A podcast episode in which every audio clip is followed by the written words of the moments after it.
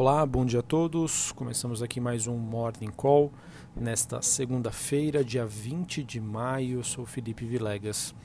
Olhando para o desempenho das principais bolsas internacionais, temos mais um movimento de baixa após as restrições de Donald Trump à Huawei e que derrubaram as ações do setor de tecnologia.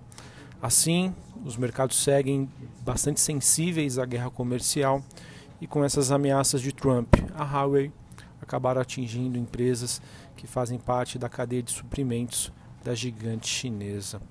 Outro ponto né, que faz com que a, a cautela permanência fica por conta da ausência de notícias relacionadas com o um acordo comercial entre Estados Unidos e China eh, e também um ambiente mais tenso nas maiorias das praças financeiras pelo mundo.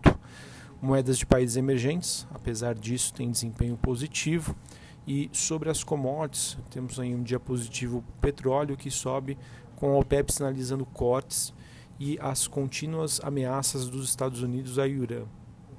No caso aí, é, tivemos no último domingo que o presidente americano Donald Trump disse no seu Twitter que caso o Irã resolvesse brigar, né, entre aspas, com os Estados Unidos, este seria o seu fim. Metais recuam em Londres e o minério de ferro em Singapura sobe acima dos 100 dólares a tonelada seca. Sobre a agenda do dia, aqui no Brasil temos dados de inflação e GPM às 8 horas da manhã. O Banco Central divulgando a pesquisa Focus, com as expectativas dos economistas para indicadores como PIB, câmbio, inflação e juros, a partir das 8h25 às 10 horas da manhã, confiança da indústria CNI e às 15 horas, 3 horas da tarde, balança comercial semanal. Muita atenção, hoje é dia de vencimento de opções sobre ações na B3. Tá? Então, para você que gosta de fazer operações estruturadas ou até mesmo aí compras a seco, vendas a seco, enfim, hoje é dia de vencimento sobre opções de ações. Uh, após o dólar na semana passada fechar acima dos R$ reais pelo terceiro dia seguido, o Banco Central acabou anunciando leilões de linha, ou seja, além da oferta comum né, de até 5.050 contratos de swap cambial para rolagem de contratos de julho a partir das 11h30, teremos também três dias consecutivos de leilões de linha de até 1,25 bilhões de dólares o objetivo disso é de conter uma volatilidade adicional no dólar. Só para vocês entenderem, o Banco Central ele, ele tem de alguns instrumentos para tentar conter a volatilidade no câmbio, né, na paridade dólar-real.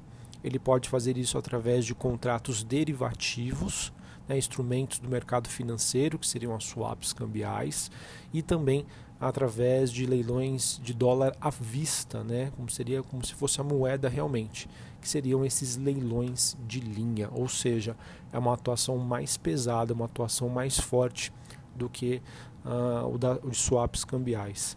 Isso acontece, pessoal, pois claramente o mercado tende a abrir a semana olhando para os desafios importantes que o governo tem à frente ao mesmo tempo em que a guerra comercial, como a gente já sinalizou aqui, mantém o seu quadro incerto globalmente. Uh, essa semana nós temos aí que a equipe econômica tenta se acertar com o Congresso para avançar com a reforma da Previdência, mesmo em meio aí à turbulência política a equipe econômica, que estaria negociando um relatório alternativo para tentar facilitar a aprovação da reforma da Previdência, assegurando aí no mínimo a economia esperada acima de um trilhão, é, perdão, um bilhão de reais. Apesar da tensão política, também temos que ah, a equipe econômica acha que a reforma da Previdência estaria blindada graças à ponte feita entre Paulo Guedes, Rogério Marinho e Rodrigo Maia de acordo com reportagem do painel da Folha. Além disso, parlamentares que queriam aprovar uma reforma desidratada para não fortalecer Bolsonaro excessivamente, agora já até falam em uma reforma ah, acima aí de, de um trilhão de reais, né? pois o presidente, ao fomentar crises, não teriam aí como se reeleger de qualquer forma, de acordo com a coluna de Lauro Jardim.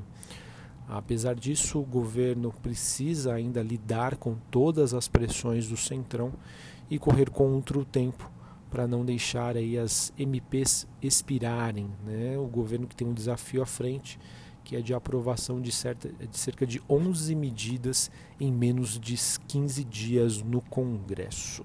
Então, vejam que o noticiário político aí segue muito agitado. Tá?